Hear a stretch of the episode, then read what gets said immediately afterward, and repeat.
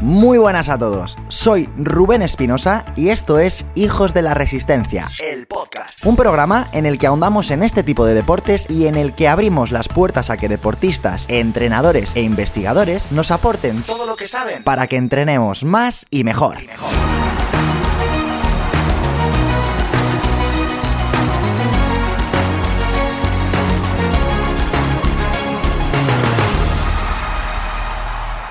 Estos días la familia de Hijos de la Resistencia te acompaña en esta semana tan especial de Navidad. Entrenadores y deportistas nos unimos en un formato diferente con el que esperamos que te diviertas, que aprendas y, por qué no, que nos pidas como regalo de Reyes y tenerte así en 2023 con nosotros entrenando cada día. Ya sabes que puedes hacerlo durante estos días en el link que te hemos dejado en la descripción de este episodio. No te robo más tiempo, continuemos disfrutando de esta semana tan especial con el equipo de Hijos de la Resistencia.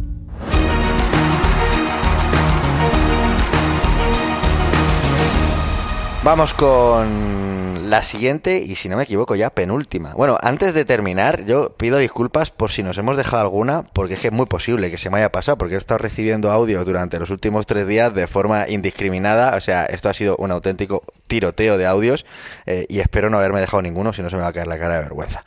Bueno, mientras eh, corro este túpido velo, le doy paso al siguiente.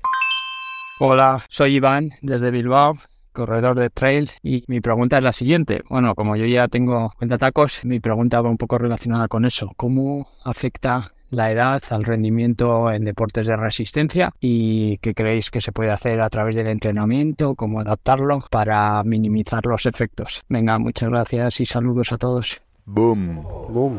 Muy buena pregunta, muy buena pregunta. Venga, va, ¿quién se moja? Una de las partes que los deportes de resistencia le gustan menos es la parte de la fuerza. En ese sentido, eh, lo que es el blindar mejor todavía la parte de fibras rápidas y lo que y fibras que se pierden más con la edad y esas tasas de fuerza que se tienden a perder a partir de, de incluso antes de lo que pensamos, ya no son los 50, ya son antes de los 50, son más cerca de los 30. Entonces, es ese trabajo de fuerza que me permite hacer o trabajar sobre fibras o estímulos que son contrarias a lo que supone un envejecimiento. Entonces, yo en la parte de fuerza sería trabajar y potenciar más esos estímulos que muchas veces nos dan miedo porque implican intensidad implican carga, implican enfrentarme a un entrenamiento de fuerza intenso o a nivel neurológico, que eso al final, pues suele generar más miedo porque nos solemos pensar que, bueno, me tienen que sobrar 250 repeticiones, la pesita pequeña, y muchas veces es todo lo contrario. Es como, necesito darte un chute a nivel del cuerpo con esta intensidad. Entonces, para mí, una de las que creo, pues el entrenamiento de fuerza para paliar lo que genera el envejecimiento, pues a nivel de fibras rápidas, a nivel de estímulos mucho más intensos, que vamos yéndonos hacia el camino contrario cuando envejezco. Coincido al 100%. Vamos, bien. Por aportar una cosita, yo creo que hacer dentro de las propias preparaciones un cuidado específico del tendón, porque gran parte de la energía por la cual no somos capaces de desplazar de forma tan económica es gracias al shock que nos devuelve el tendón y muchas veces no respetamos los tiempos de descanso que requiere un tendón entre diferentes sesiones. Entonces no es lo mismo tener 20 años y recuperarme en 24 horas que tener 50 años, hacer una carrera y aunque sea mm, de poca distancia, poco exigente, y pensar que ya me voy a recuperar igual de rápido que hace 30 años. Entonces, meter ese pequeño detalle en una pretemporada puede, puede ser un plus. Muchísimas gracias chicos. Pues ahora sí que sí, hemos llegado a, a si yo no la he cagado, que seguro que la he cagado, a la última pregunta. Eh, o a las últimas dos preguntas de uno de nuestros chicos que por cierto se estará ahora mismo tirando de los pelos, estará diciendo que cabrones no me han metido, pero lo había dejado especialmente para el final porque antes de introduciroslo, no sé qué va a comentar en el audio, no creo que lo comente, pero quiero comentarlo yo. Nuestro amigo Pane, deportista que entrena con nosotros, empezó hace un añito y medio con la ilusión de, correr en, en, un Ironman. Él es entrenador, es el papá de tres figuras y quiere eh, aportar su granito de arena al mundo.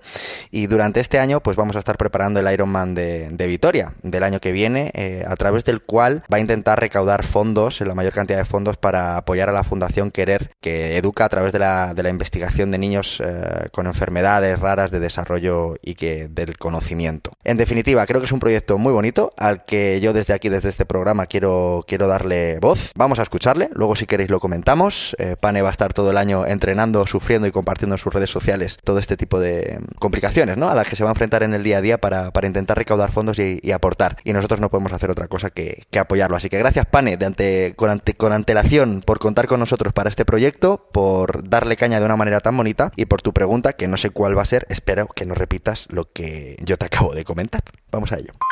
Buenos días, hijos de la Resistencia. Soy Pane, entreno con Rubén para el Ironman de Vitoria del 2023 y mi pregunta va hacia Dani. Dani, ¿algún consejo, recomendación o forma de entrenar o mejorar mi diafragma, ya que cuando termino de nadar siempre noto una presión bastante fuerte, a pesar de llevar bien las respiraciones, controlar las respiraciones y de vez en cuando trabajar hipopresivos. Gracias. Qué cabrón, a mí eso no me lo ha dicho. Te lo juro. Hostia, y yo poniéndole, y yo, y yo dándole aquí alas. A pané, tío. Esto me lo tienes que decir, que ahora quedo yo mal, joder. Que coste que yo no sabía nada, ¿eh? Aquí hay fallo de comunicación. No te cuelgues de un columpio. ¿El qué? bueno, ahora en serio. Eh, una buena forma de ayudar al diafragma es, fuera de lo que es el entrenamiento, preparar durante un ratito diario, respirar sin pretender meter más aire, alargar las respiraciones en el tiempo y las expiraciones. Es decir, yo sigo metiendo la misma cantidad de aire que necesito, pero repartida de forma distinta, creando un poquito de agonía, es decir, más o menos en torno a 6 segundos de inspiración y 6 segundos de expiración. Si haces esto de forma repetida en el tiempo, tu diafragma va a ir siendo un poquito más eficiente y probablemente eh, un poquito incluso más laxo, que seguramente es lo que está pasando después de la natación. Vamos, que no va a morir de esto, entiendo. No. Yo me puedo relajar porque yo ahora mismo estoy como diciendo, coño, pero si es que le he metido cuatro sesiones de semana de natación la semana que viene. no sé, vale, vale. Bueno, Pane, eh, bueno, tiene, tiene una segunda pregunta, a ver, a ver con qué nos deleita en esta ocasión. yo estoy acojonado. A ver qué dice ahora, a ver qué le duele.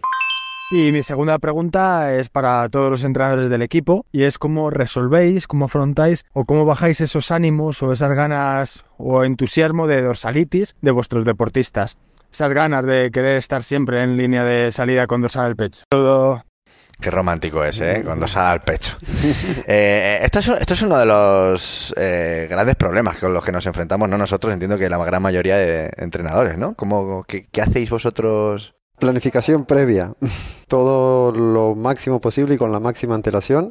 Eh, intentar, pues, generar un calendario y luego lo difícil, seguirlo y que no se metan pruebas de, oye, me invitaron o me han liado o me han invitado o quiero o me apetece. Intentar ceñirnos a eso, a la hoja de ruta ya premarcada sobre todo con bastante antelación. Quizás esas pruebas que le apetecen más, encajarlas de alguna manera y poder que todos estemos contentos, que apuntemos hacia ese resultado que nos interesa llegar de la mejor manera posible sin privarnos del disfrute que le puede ocasionar a un deportista participar en una prueba X porque le apetece. Entonces buscamos esas adaptaciones necesarias en la planificación para que todos estemos contentos dentro de lo que se puede, que a veces no siempre se puede. Y nos toca ser malos, que también es dejar claro eh, esas pruebas que pueden ser pruebas es decir, las podemos introducir dentro del calendario, aunque nosotros no la teníamos planificado en un principio, pero saber, oye, en este momento de la temporada, por ejemplo, eh, de cara a una maratón, tiene, de repente aparece una media, tres semanas antes, cuatro semanas, oye, a lo mejor estamos en un momento de carga, no vamos a hacer una semana para llegar al sábado o al domingo en plenas condiciones, sino todo lo contrario, vamos a buscar esa carga, esa fatiga. Entonces, tener en cuenta eso, que puede ser una manera de tú corres, tú te quitas el gusanillo ese de, competir, pero sabiendo que no lo tenemos que dar todo o que tenemos que intentar probar una cosa en concreto en esa, en esa, en esa competición, a nivel de alimentación, a nivel de, de, suplementación incluso. Pero como dice Pablo, pues compensar un poquito la balanza. Yo gano porque seguimos el plan de ruta marcado y tú ganas porque también compites. Yo creo que han, dado en la clave los dos Pablos. En primer lugar, intentar cuadrarlo dentro de la planificación, siempre atendiendo a unos márgenes. Y luego lo que comentaba Ortega de aprovechar ese dorsal imprevisto, por así decirlo, para, para entrenar otro tipo de cosas que a lo mejor en un entrenamiento normal, es decir, tú vas a entrenar la nutrición de intracarrera y a lo mejor en una tirada que hagas tú desde tu casa no te genera esa tensión que a lo mejor puede haber en una carrera que aunque no sea prioritaria, ya estás con un dorsal, ya estás en el ambiente, ya tienes otro tipo de condicionantes que, que el ensayo y el entrenamiento va a ser mucho más fructífero que a lo mejor en una sesión que pudieras hacer desde casa. O sea que puede ser hasta interesante incorporar esas carreras, pero hay que ver muy bien la forma de hacerlo. Mm, Y lo importante, perdón, ¿eh?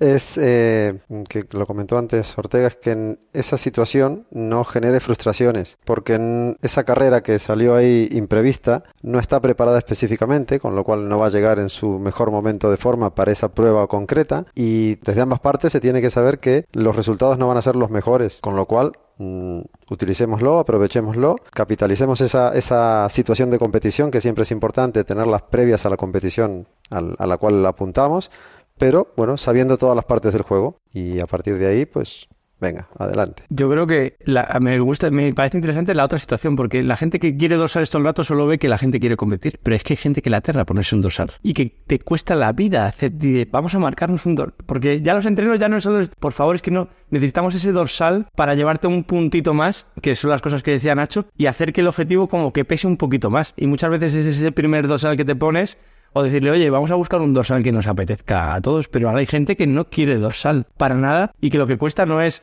limitarle en dorsales, sino decirle, oye, nos interesa meterte este objetivo porque va a tener más peso, nos va a focalizar un poco más que solo los entrenamientos co- como tal. Entonces, también es interesante en la otra parte de la gente que no quiere ponerse para nada un dorsal, y es como, podríamos sacarle beneficio a ponernos un dorsal.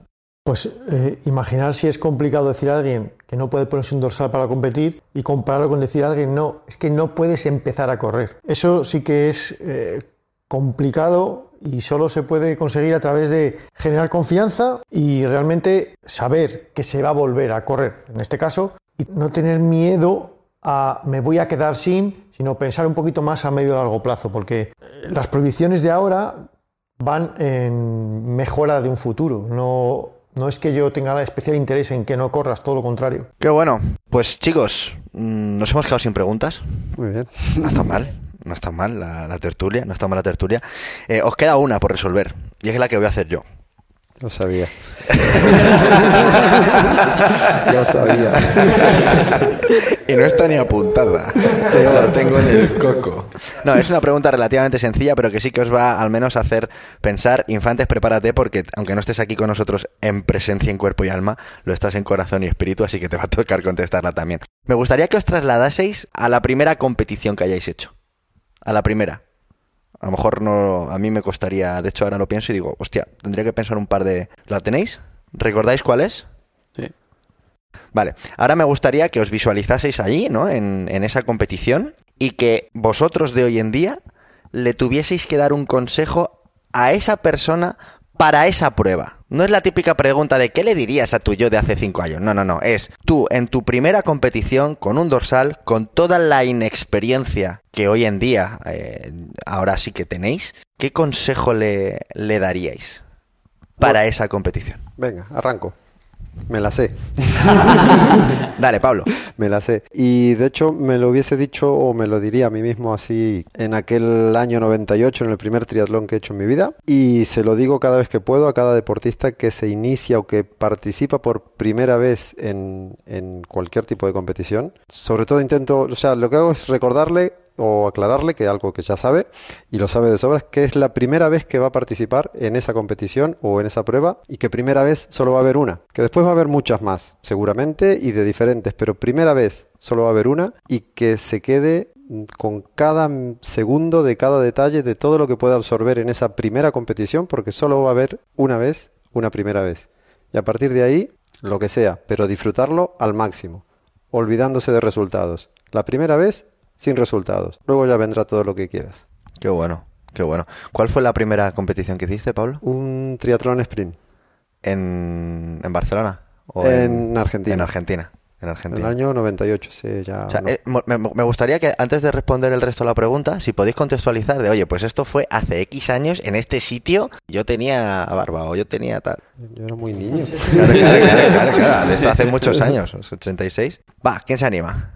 Dale, Nacho. Yo recuerdo que fue una 10K en Benicàssim, yo soy de Castellón y Benicàssim es un pueblecito que está cerca. Una 10K que se hacía antes por enero. En aquel entonces yo estaba preparando las pruebas físicas de, acceso a INEF y bueno, la carrera a pie era una cosa que desde chavalín me aterraba y era pues la forma de, entrenarla, ¿no? Marcarme esos dorsales. Entonces la persona que me estaba ayudando a preparar me dijo, Nacho, apúntate a esta primera carrera, tal. Y yo recuerdo ir a recoger el dorsal, la ilusión, sobre todo muchos nervios en la salida, no estaba acostumbrado a correr con tanta gente alrededor. Digo, madre mía, aquí nos vamos a tropezar todos, nos vamos a caer. Luego también la inexperiencia de gestionar el ritmo, porque sí, entrenamientos había habido muchos, pero esa tensión, ese plus que siempre intentas dar en competición nunca lo había hecho, no sabía hasta qué punto ese plus cuánto era. Y recuerdo que, que me pasé de dar ese plus y, recuerdo que en el kilómetro 7, lo que comentábamos antes de las cuestas, pues no había entrenado las cuestas y recuerdo que había dos, dos cuestecillas, una en el 6 y una en el 8 y la del 8 me dejó tieso, o sea, recuerdo tener que parar, eh, tener que incluso vomitar porque el desayuno no me había sentado bien o no lo había digerido lo suficientemente como para meterme en esa intensidad en ese momento y la verdad es que el debut fue, fue un poco estrambótico, o sea que saqué muchas lecciones y lo recuerdo con cariño. Qué bueno. Yo vengo de, de deportes de colectivos, ¿no? De- del fútbol en su momento. También hacía natación en los veranos. Lo que dije, soy un- una persona muy quieta. Entonces, eh, yo recuerdo mi primera carrera siendo un pequeñito, no soy muy grande ahora, pero siendo un pequeñito, con 8 o 9 años, hacer la San Silvestre en, en, Las Palmas, que era una vuelta al Parque Romano, un kilómetro, y yo esa sensación de, de sentirme, claro, todos los padres están alrededor viéndote, y yo me acuerdo, tengo el recuerdo de una chica que, completi- que competía atletismo, yo no, yo jugaba al fútbol, y la sensación de veía a su padre me acuerdo de ahora, aprieta, aprieta, aprieta. Y yo veía la cara de la, de la niña y la niña estaba sufriendo por esa, esa sensación de agobio de decir, oye, que hay gente detrás que, que me están obligando a, a darlo todo. Yo, al contrario, lo disfrutaba, estaba disfrutando. Y yo creo que para aquellas personas que tengan hijos o para, para nosotros como entrenadores con nuestros deportistas o los deportistas con, con otros amigos, yo creo, creo que lo importante de esto es disfrutarlo. Y yo recuerdo eso como como una sensación única de decir es mi primera carrera, hay gente viéndome, pero a mí no me importa la gente. Me estoy viendo que estoy yendo hacia adelante, quede en la posición que quede y lo estoy disfrutando. Creo que, yo creo que a partir de ahí ya luego se me quedó ese gusanillo de volver otra vez a esos deportes de, de carrera en este caso. Yo es que la primera experiencia competitiva, para mí, está la de resistencia, pero yo hice otros otros deportes antes, que eran judo, hice natación, hice tenis.